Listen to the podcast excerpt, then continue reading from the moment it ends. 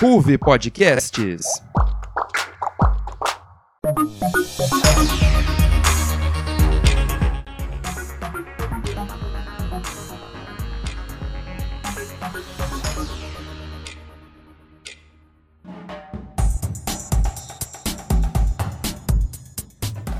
Olá, ouvinte do NJ Notícias. Começa agora mais uma edição Rádio Jornal da Ruve Podcasts.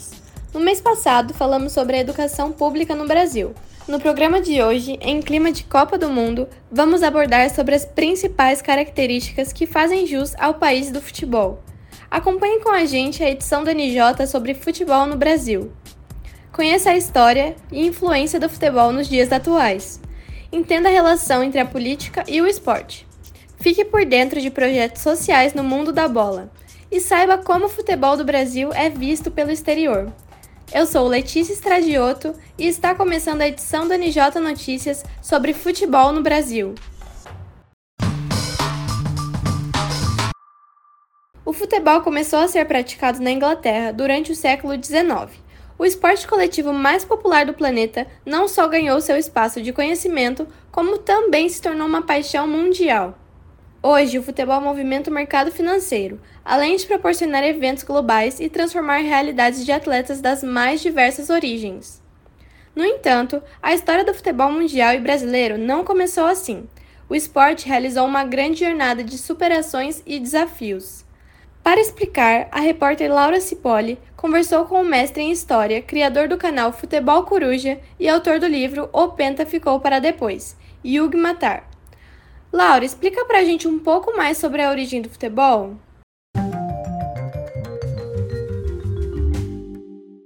O esporte que representa a cultura do povo brasileiro, tanto quanto o samba, tem a sua história espalhada pelos quatro cantos do globo.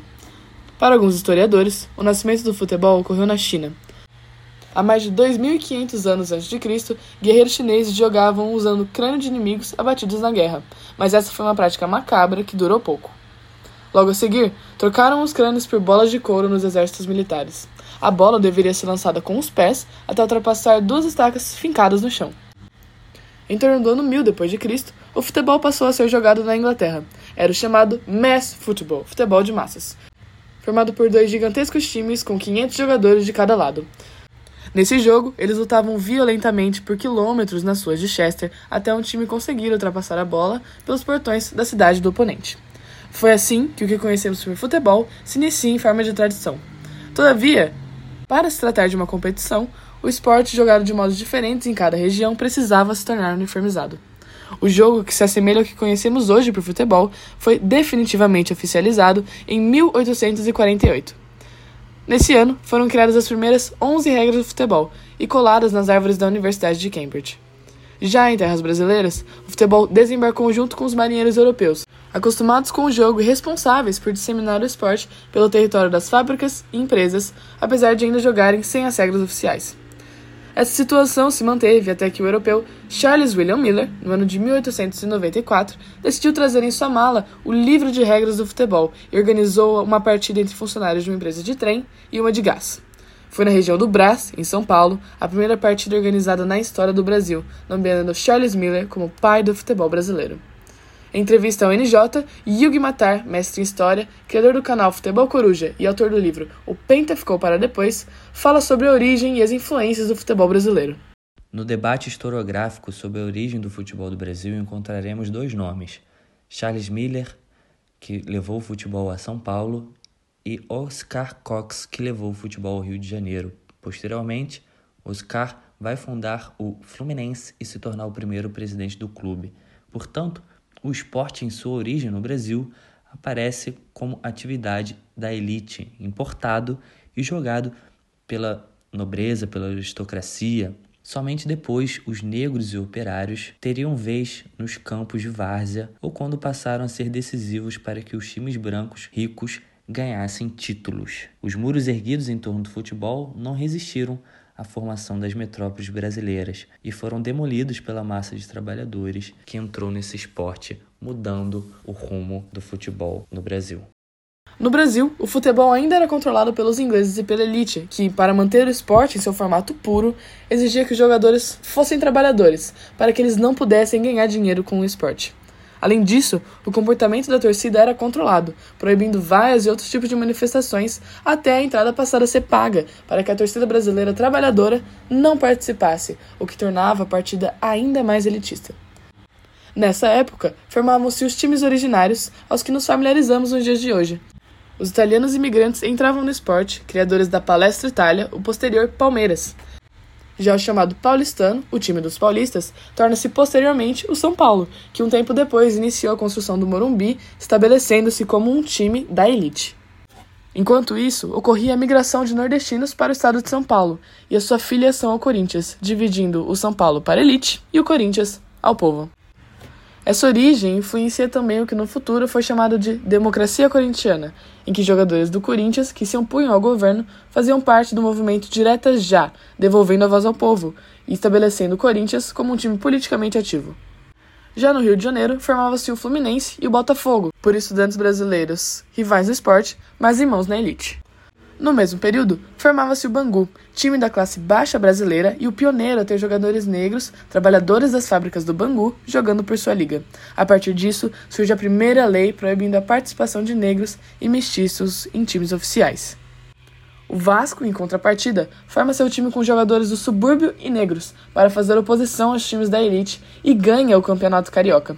Em decorrência do incômodo causado pela sua equipe, o Vasco foi proibido de jogar a não ser que construísse um estádio dando origem ao primeiro grande estádio do Rio de Janeiro, o São Januário.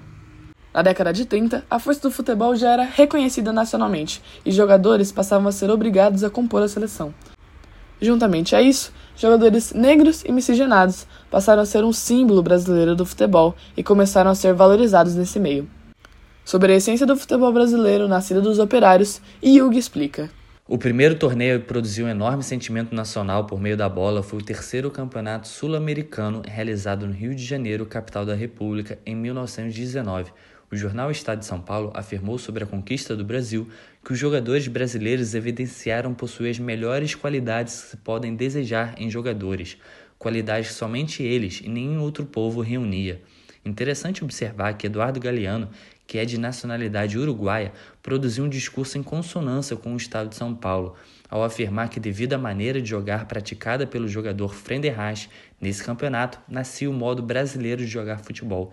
Segundo ele, abro aspas, levou ao solene estádio dos brancos a irreverência dos rapazes cor de café que se divertiam disputando uma bola de trapos nos subúrbios. Assim, nasceu um estilo, aberto à fantasia, que prefere o prazer ao resultado, Fecha aspas. Esse é o futebol brasileiro dos operários. A partir desses eventos, o futebol brasileiro começa a ganhar expressão cultural.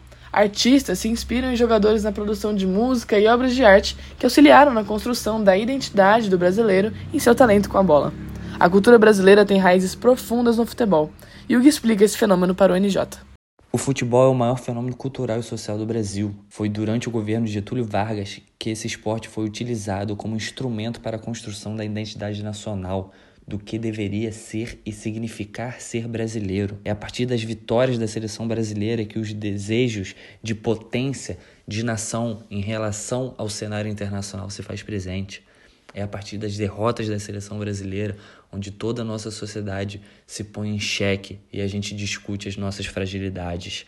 O futebol, hoje em dia, mesmo que o indivíduo não seja um leitor da imprensa esportiva, um telespectador das partidas, ele é interpelado constantemente sobre esse esporte, pois o futebol está presente nas redes sociais, nos espaços de lazer, no trabalho, e é muito difícil alguém tentar escapar desses debates.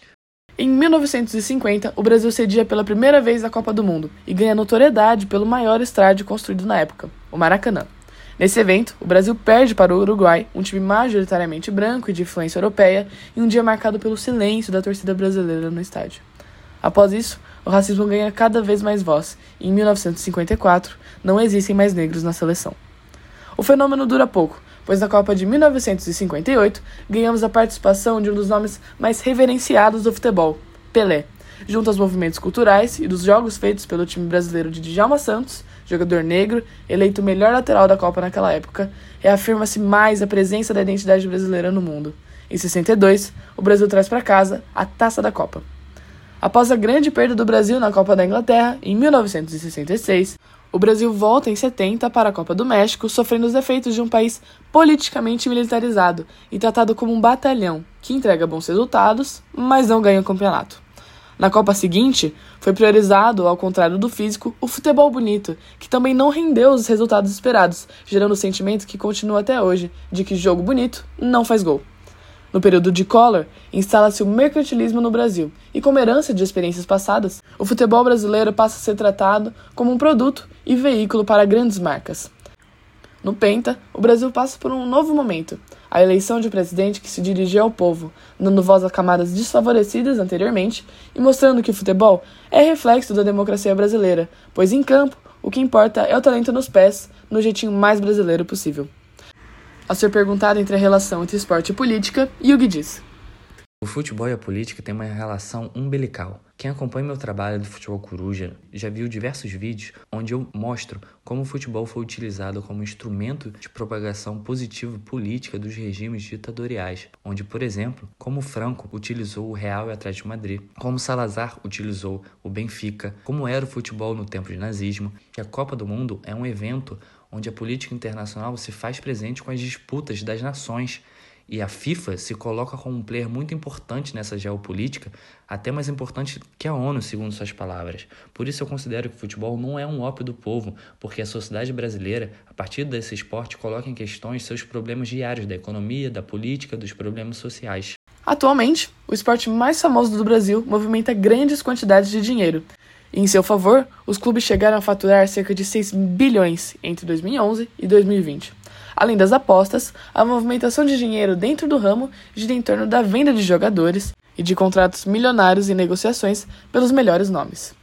Outros modos de gerar lucro dentro do esporte são as premiações de campeonatos, que acarretam grande renda aos clubes, juntamente com as participações televisivas e os patrocínios feitos por grandes empresas em troca de visibilidade. O futebol, como participante ativo da economia, ajuda não somente a si mesmo, mas ao comércio de bares e restaurantes, mercado de vestuário, entre outros que participam da sua cultura.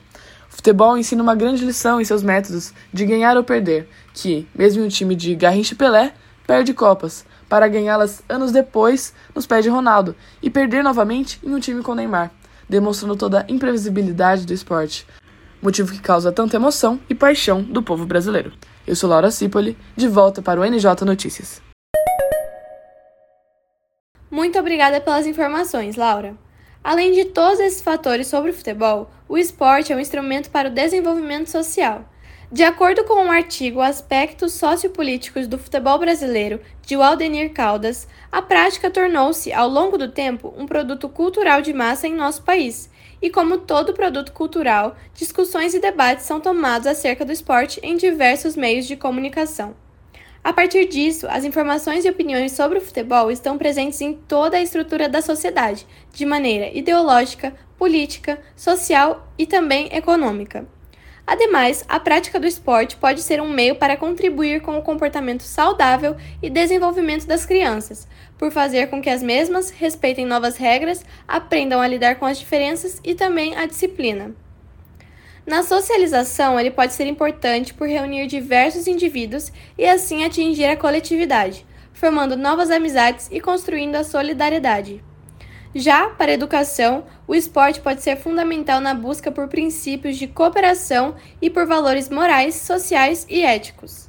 Através destes e outros fatores, é que o esporte pode influenciar na formação de cidadãos críticos e preparados para o cotidiano. Realçando a importância de projetos sociais que envolvem o futebol no Brasil, a repórter Giovanna Serantola conversou com uma das integrantes do jornal Voz do Niceia, Juliane Alves, para contar sobre a cobertura do campeonato social do Niceia Futebol Clube. É com você, Gi. Olá, ouvinte! O futebol chegou ao Brasil no início de 1900. Desde então, o esporte se popularizou e seus jogadores são grandes destaques na categoria. Para além do âmbito esportivo, o futebol é responsável pela promoção de saúde e bem-estar. A prática de atividades físicas influencia positivamente na melhora da saúde física e mental. Com a liberação de endorfina, o esporte ajuda a aliviar o estresse e outros sintomas, além de promover maior qualidade de vida. Ao entender os diferentes estilos de vida, é possível observar que, em uma realidade menos privilegiada, a vitória através do esporte é o grande incentivo dos mais jovens e é também o principal caminho para um futuro diferente. Com o incentivo necessário e investimentos, surgem os futuros atletas. Natural de uma família humilde de São Gonçalo, no Rio de Janeiro, o jogador Vinícius Júnior, membro da delegação brasileira na Copa do Catar, iniciou sua carreira cedo em uma escolinha de futebol. Aos cinco anos, recebeu apoio e investimento para treinar na base do Flamengo. Atualmente, Vini Júnior, como é conhecido, é uma das principais revelações no futebol brasileiro. Já o atacante da seleção, Rafinha, natural de Restinga, comunidade periférica de Porto Alegre, também tem uma história de vida semelhante. Para crescer e ganhar espaço dentro do futebol, o atacante precisou lidar com a pobreza e driblar as condições não padrões de seu biotipo, comuns em jogadores de futebol. Com muito esforço, treinamento e apoio, Rafinha está no Catar, disputando a Copa de 2022 pela seleção brasileira. Com o objetivo de inspirar e incentivar jovens e crianças à prática esportiva, projetos sociais espalhados pelo Brasil e ligados aos esportes são importantes pontes de união entre a comunidade e o futebol. Disputado pela primeira vez em 2012, o projeto Taça das Favelas é o maior campeonato de futebol entre as favelas do mundo. Organizado e realizado pela Central Única das Favelas, a CUFA, a taça tem como objetivo promover integração social e disponibilizar para os participantes workshops sociais. Uma competição exclusiva para moradores das comunidades, a taça também tem o objetivo de ressignificar esses territórios, ampliando o leque de possibilidades profissionais para os jovens que ali residem. Com cobertura ao vivo, a final da Taça das Favelas de 2022 foi disputada no dia 19 de novembro. Nesse ano, inicia-se o primeiro torneio do futebol dos jovens das comunidades indígenas, uma iniciativa do Tribunal Regional do Trabalho do Mato Grosso do Sul, TRTMS, pelo Programa de Combate ao Trabalho Infantil e de Estímulo à Aprendizagem. As comunidades recebem apoio para participarem do torneio, que tem como objetivo inspirar jovens a seguirem uma carreira na educação e no esporte. Já na cidade de Bauru, interior de São Paulo, o time Esporte Clube Noroeste, aliado à Prefeitura de Bauru, formalizaram o projeto CEMEL de formação de futebolistas. A proposta do projeto é abrir núcleos de escolas de futebol e oferecer a estrutura necessária para proporcionar qualidade e representatividade no processo de formação de jovens jogadores em Bauru. Outro evento aconteceu na cidade de Bauru em outubro. O Niceia Futebol Clube, o NFC, promoveu um campeonato de futebol no Dia das Crianças. O campeonato júnior, disputado entre crianças do bairro, contou com premiações, entrega de medalhas e comemoração com comidas e bebidas para os participantes.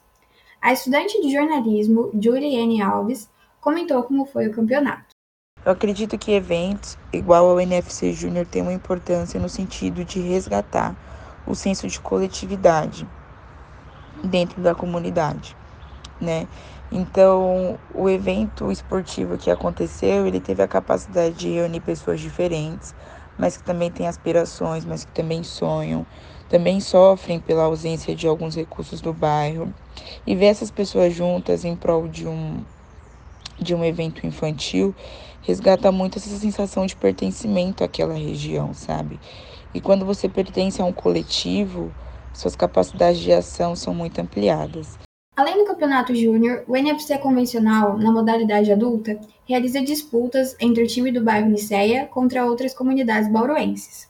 O jornal Voz do Niceia, projeto de extensão vinculado ao Unesp Bauru, realizou a cobertura do evento nas redes sociais. A aluna de jornalismo e repórter audiovisual do projeto, Julie, conta como foi realizar a cobertura do evento.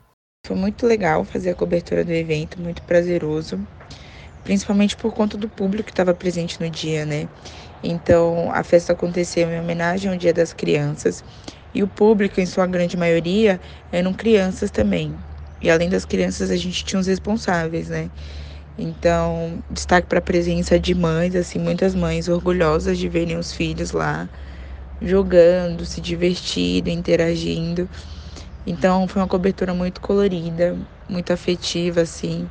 As pessoas toparam muito de participar, conversar com a galera do jornal. A realização do evento na comunidade tem a importância de promover a integração entre os moradores, incentivar a prática esportiva e proporcionar uma nova oportunidade profissional, tanto para as crianças quanto para os jovens e moradores que participam desses campeonatos. Aqui é Giovana Serantola para o NJ Notícias. Nossa, cara, você viu a declaração que rolou lá no Congresso? Então, com essa correria não tenho nem tempo de ver jornal direito. É, eu também não. Mas eu sempre acompanho o Cidadão Radical. Ah, verdade, já me falaram. Por onde? É, sai quinzenalmente nas redes sociais da Ruve Podcasts. É sempre importante dar voz a esses projetos sociais. Obrigada pela reportagem, Gi. Além de 2022 ser o ano da Copa, também foi ano de eleições no território brasileiro. Para saber mais sobre o processo eleitoral, escute a nossa 45ª edição sobre as eleições desse ano. Esse não é o único fator em que os dois eventos coincidem. No país sede da Copa, o Catar, é repleto de problemas em relação a direitos humanos, de mulheres e também da comunidade LGBTQIA.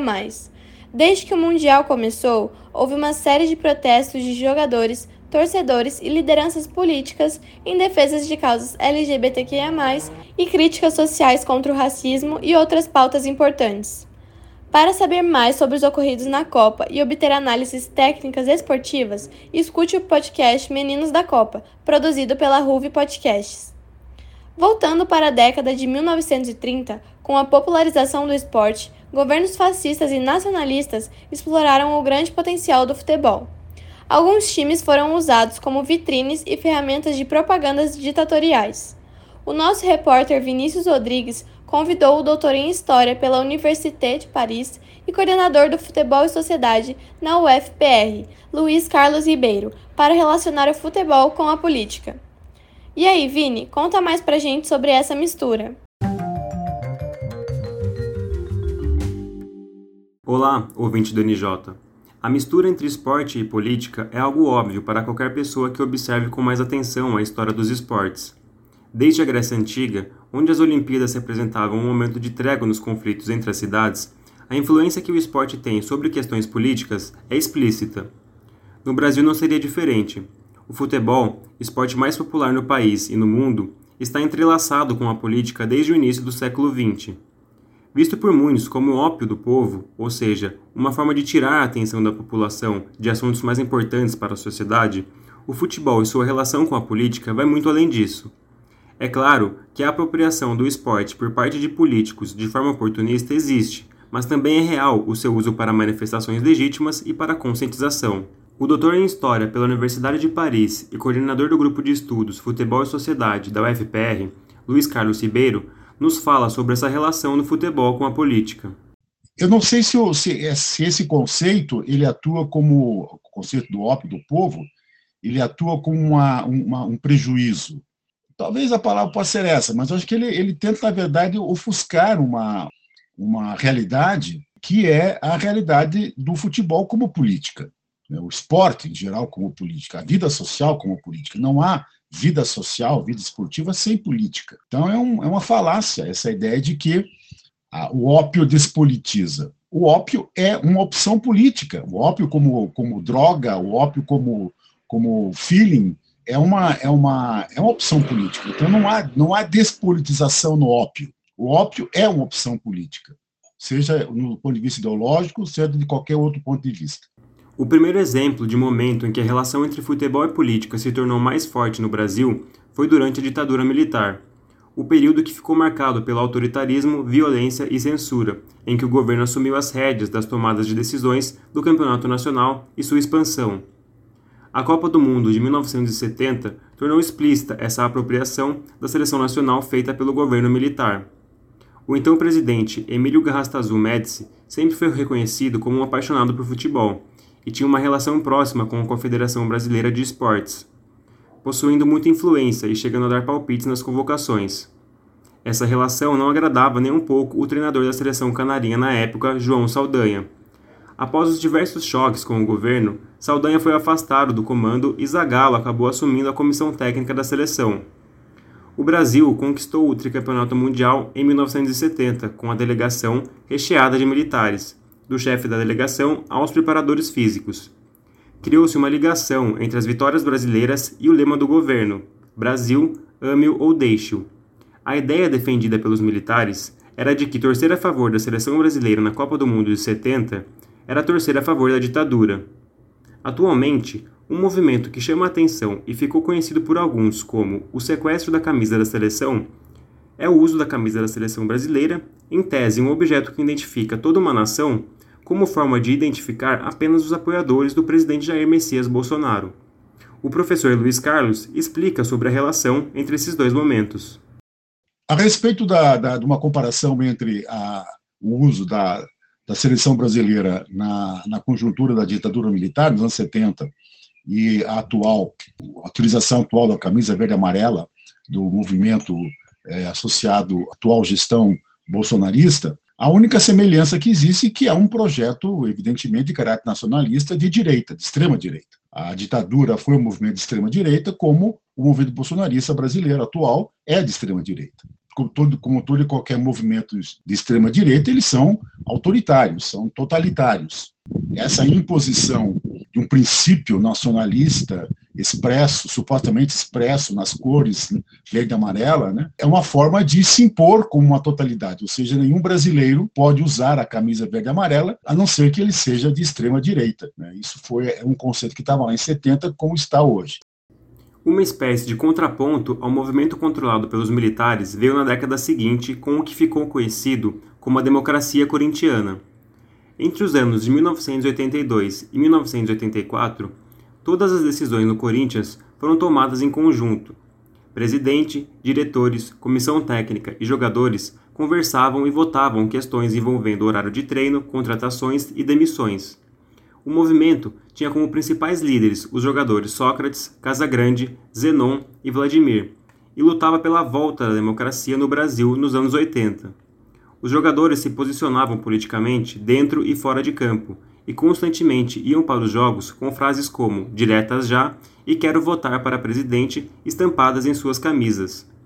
Talvez um dos atos que mais marcou esse período foi a entrada em campo dos jogadores antes da final do Paulistão de 1983 com uma faixa com os dizeres: ganhar ou perder, mas sempre com democracia. Por outro lado, hoje em dia parece ser cada vez mais difícil ocorrer em movimentos como na década de 80 o que se vê, na verdade, é um receio de atletas em se posicionarem. De acordo com o professor, isso se explica pela diferença entre a sociedade da época e a contemporânea. Com relação a comparar a democracia corintiana da década de 80 e manifestação de jogadores na contemporaneidade, as singularidades né, são dois momentos diferentes. Na década de 80 era uma conjuntura de redemocratização, então havia um movimento crescente na sociedade brasileira. Era difícil encontrar, a não ser setores muito isolados, alguém que se posicionasse contra a redemocratização. Então foi um movimento, digamos assim, muito legitimado pela sociedade. A conjuntura hoje no Brasil está muito dividida. Então, essa, essa divisão da sociedade é muito diferente daquela que era da, da década de 80, em que 90% da sociedade se autodefinia como progressista, democrático. Então, evidentemente que, que a manifestação hoje, por parte dos jogadores de futebol, ela, ela expressa esse clima que nós vivemos hoje. Hoje, não apenas jogadores de futebol têm se restringido a se manifestar, artistas, né, por exemplo, também, apesar de que os artistas foram muito mais públicos a, a expressão deles do que, por exemplo, a de jogadores. Mas acho que a, a conjuntura é mais ou menos essa. Enquanto as manifestações por parte dos jogadores se tornam mais raras, os torcedores, por sua vez, demonstram ainda estar envoltos na política. Em 2020, diversos protestos com cunho democrático e antifascista contra as declarações e atos de Bolsonaro foram liderados por torcidas organizadas de futebol.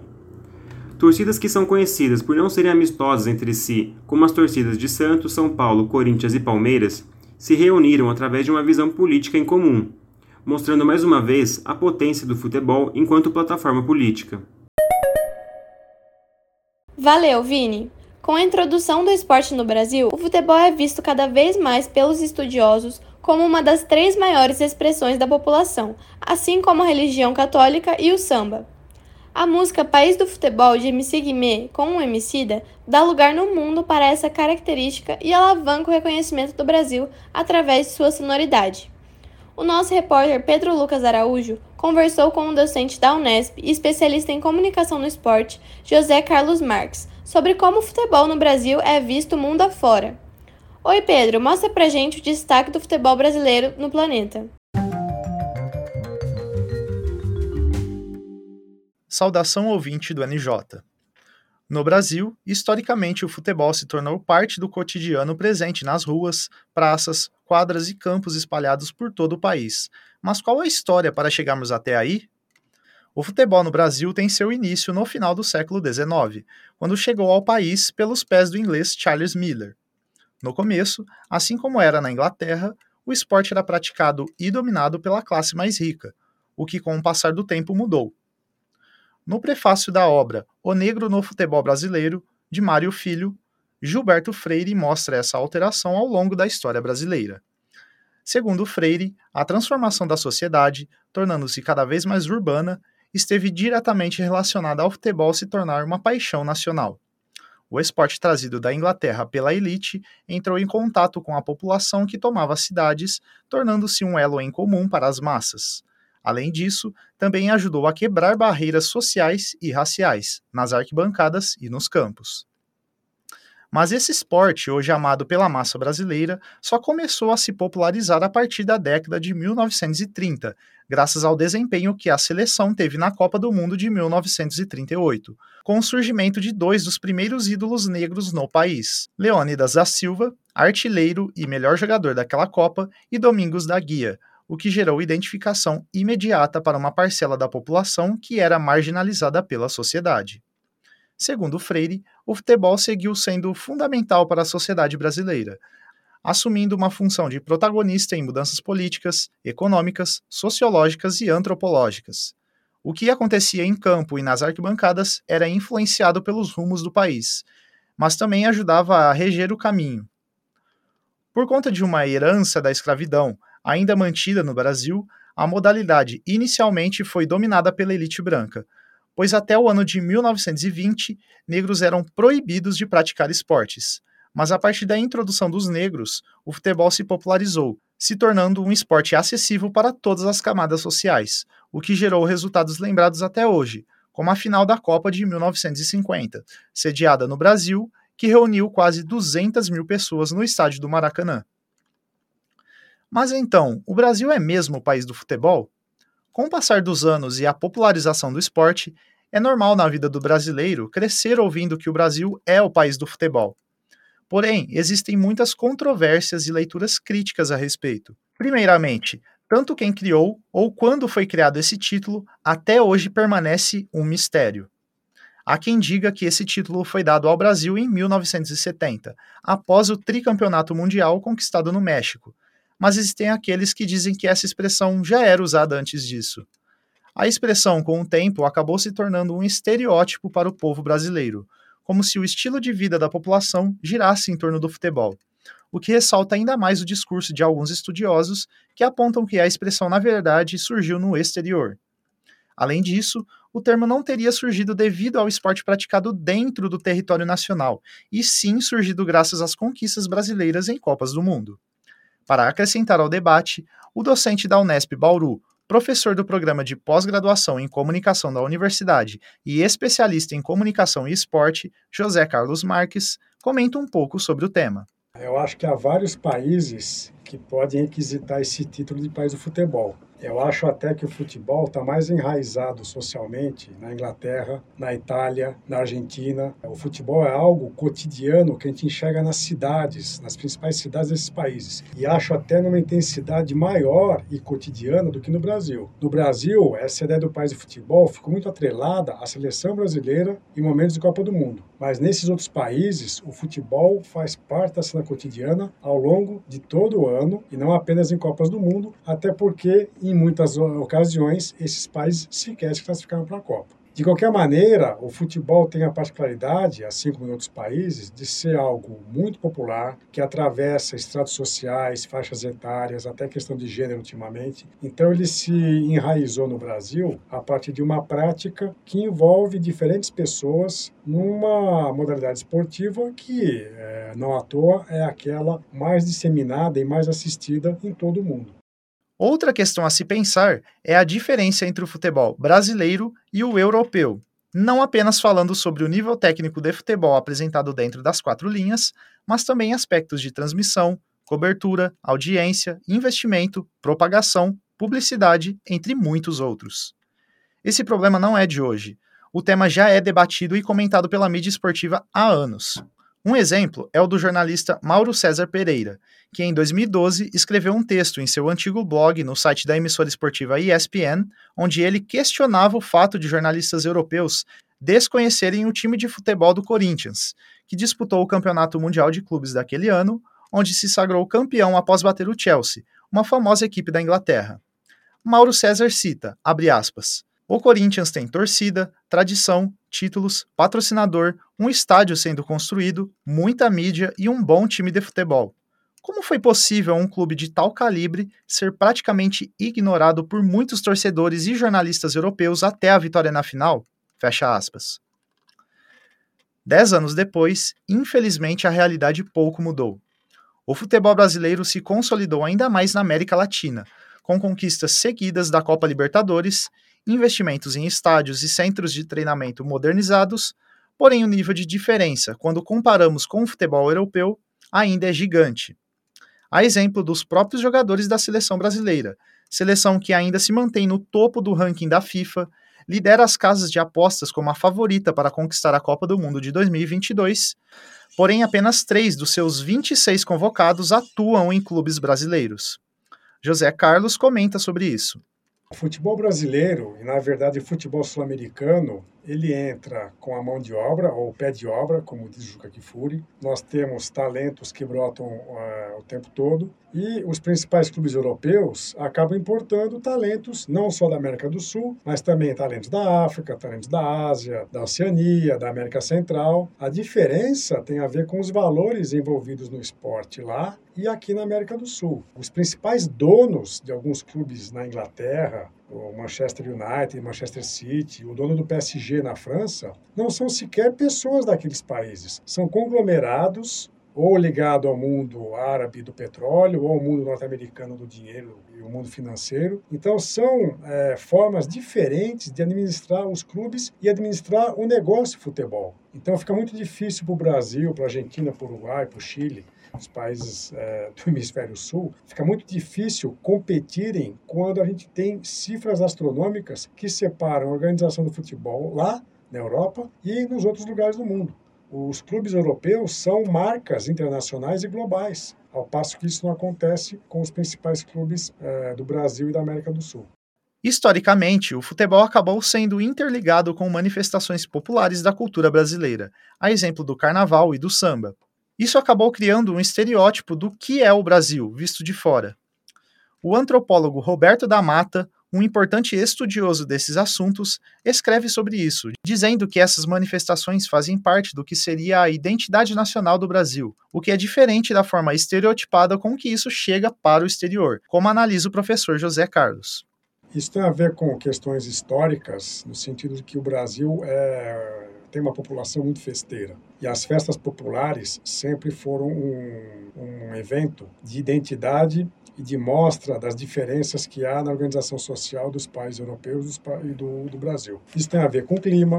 Né? Nós temos aqui praticamente inexiste é, inverno, inexistem dias mais frios, no sentido de nós temos uma cultura muito do espaço aberto, muito a cultura da rua. E o carnaval, as festas populares, é, as festas dos santos populares no meio do ano, as micaretas, ou seja, o Brasil é um país festeiro. Então isso talvez mostre é, para o olhar estrangeiro essa ideia de que a gente está sempre comemorando alguma coisa. E essa é a maneira como o Brasil também quis ser visto lá fora, porque até algum tempo atrás as principais formas de estruturação do turismo brasileiro no exterior era vendendo essa imagem festeira. São construções que inclusive tiveram participação do Estado. Então é ultimamente a gente tem visto um discurso que procura contra-argumentar essa via de mão única que existia até então e procura mostrar outras facetas da cultura brasileira. Mas é muito difícil lutar contra uma construção histórica secular de que o Brasil é festeiro, que o Brasil faz festa e comemora de maneira exuberante as suas conquistas no esporte, especialmente no futebol. Hoje em dia, olhamos para os jogadores brasileiros e observamos que a grande maioria dos craques da seleção jogam fora de seu país de origem, mais especificamente do outro lado do oceano, na Europa, onde toda a mídia internacional está concentrada, onde os melhores jogadores do mundo atuam e onde os salários são melhores. Mas nem sempre foi assim. a mudança começou a se consolidar há cerca de três décadas. Até os anos 80 e 90, esse cenário era bem diferente, onde a grande maioria dos jogadores brasileiros atuavam em seu país natal e só eram admirados pelo globo em Copas do Mundo ou campeonatos intercontinentais. Mudança essa que fez vários brasileiros conquistarem uma admiração mundialmente, como cita José Carlos. O caso do Japão, um grande exemplo é o Zico, que é contratado junto com outros é, jogadores de expressão internacionais para alavancar o futebol no Japão. Né? O Japão nunca teve uma prática do futebol em nível competitivo como havia na Europa e na América do Sul. Então era um projeto, quase um projeto de negócio de Estado, difundir o futebol lá. Eu acho que deu muito certo, porque o Japão começou a frequentar as Copas do Mundo com uma grande frequência. É, e o Zico, por ser um, um, jogador consagrado antes de ir para lá, levou essa ideia de idolatria junto com ele. Mas foram outros jogadores ingleses também, argentinos, que apareceram no Japão e levaram assim uh, essa idolatria junto deles. Na Europa, eu acho que é fundamental citar o caso do Falcão, que nos anos 80 vai para Roma e consegue o primeiro título da Roma, título nacional, foi conseguido com o Falcão, sendo o grande é, expoente daquela conquista. Não é à toa que o Falcão foi denominado o Rei de Roma, quando a Roma ganha um campeonato italiano. Nós temos também o Romário, que vai para o PSV da Holanda e depois Barcelona, também faz sucesso na Europa. O Ronaldo Fenômeno, o Ronaldinho Gaúcho, o Rivaldo. Ou seja, exemplos não faltam. Mas também é preciso citar o grande expoente do futebol europeu, que não foi brasileiro, foi Maradona. Maradona vai para o Napoli e faz o Napoli uma potência europeia, quando o Napoli também sequer havia sido campeão euro, é, italiano até então. Pedro Lucas Araújo, NJ Notícias. Nossa, não acredito que o Central Park lançou um episódio da minha série favorita. Central Perk, mas Friends ele é da minha época. Calma, pai, é só uma referência. Esse é o nome do programa de séries da Ruby Podcasts. Eles falam de todo tipo de série. Ah, que legal, filha. Mostra aí pra mim. Obrigada, Pedro. Chegamos ao fim do programa de hoje. O futebol no Brasil representa mais que uma visão utilitarista do esporte. É um estilo de vida do povo brasileiro, um fenômeno sociocultural e historicamente construído para compreender o cotidiano da comunidade. Essa foi a edição do NJ Notícias sobre futebol no Brasil. Nosso programa produz podcasts mensais lançados sempre na terceira segunda-feira do mês. Compartilhe nosso podcast com um amigo que possa gostar de ouvir sobre o tema. Confira também nossas edições anteriores no Spotify. Ouvinte, você conhece o Biraci? O projeto Biraci da Enactus Bauru proporciona novas perspectivas aos internos em tratamento de dependência química, por meio de atividades de marcenaria com madeira de pallets industriais, que se transformam em móveis artesanais para serem vendidos. Procure por Enactus Unesp Bauru nas redes sociais para saber mais. O NJ Notícias fica por aqui. Não perca nossa próxima edição e acompanhe a Ruve no nosso Facebook e Instagram. Ruve Podcasts.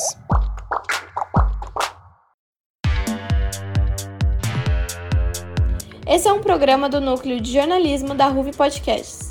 Pautas por Luiz Guilherme de Carvalho, Isabela Souza, Ângelo Simões, João Vitor Segura, Luiz Amazon e Caio Amaral. Reportagens e locução por Laura Cipoli, Giovana Serontola, Vinícius Rodrigues e Pedro Lucas Araújo. Roteiro por Sanciati Priscila, Letícia Nagão, Emanuele Biso e Ivan Rodrigo. Roteiro geral por Letícia Estradiou. Edição de som por Bárbara Cardi e Pedro Lucas Araújo. Pós-produção por Henrico Romanelli. Produção por Letícia Estradioto. Edição geral por Letícia Estradioto e Natan Sampaio. Apresentação por mim, Letícia Estradioto.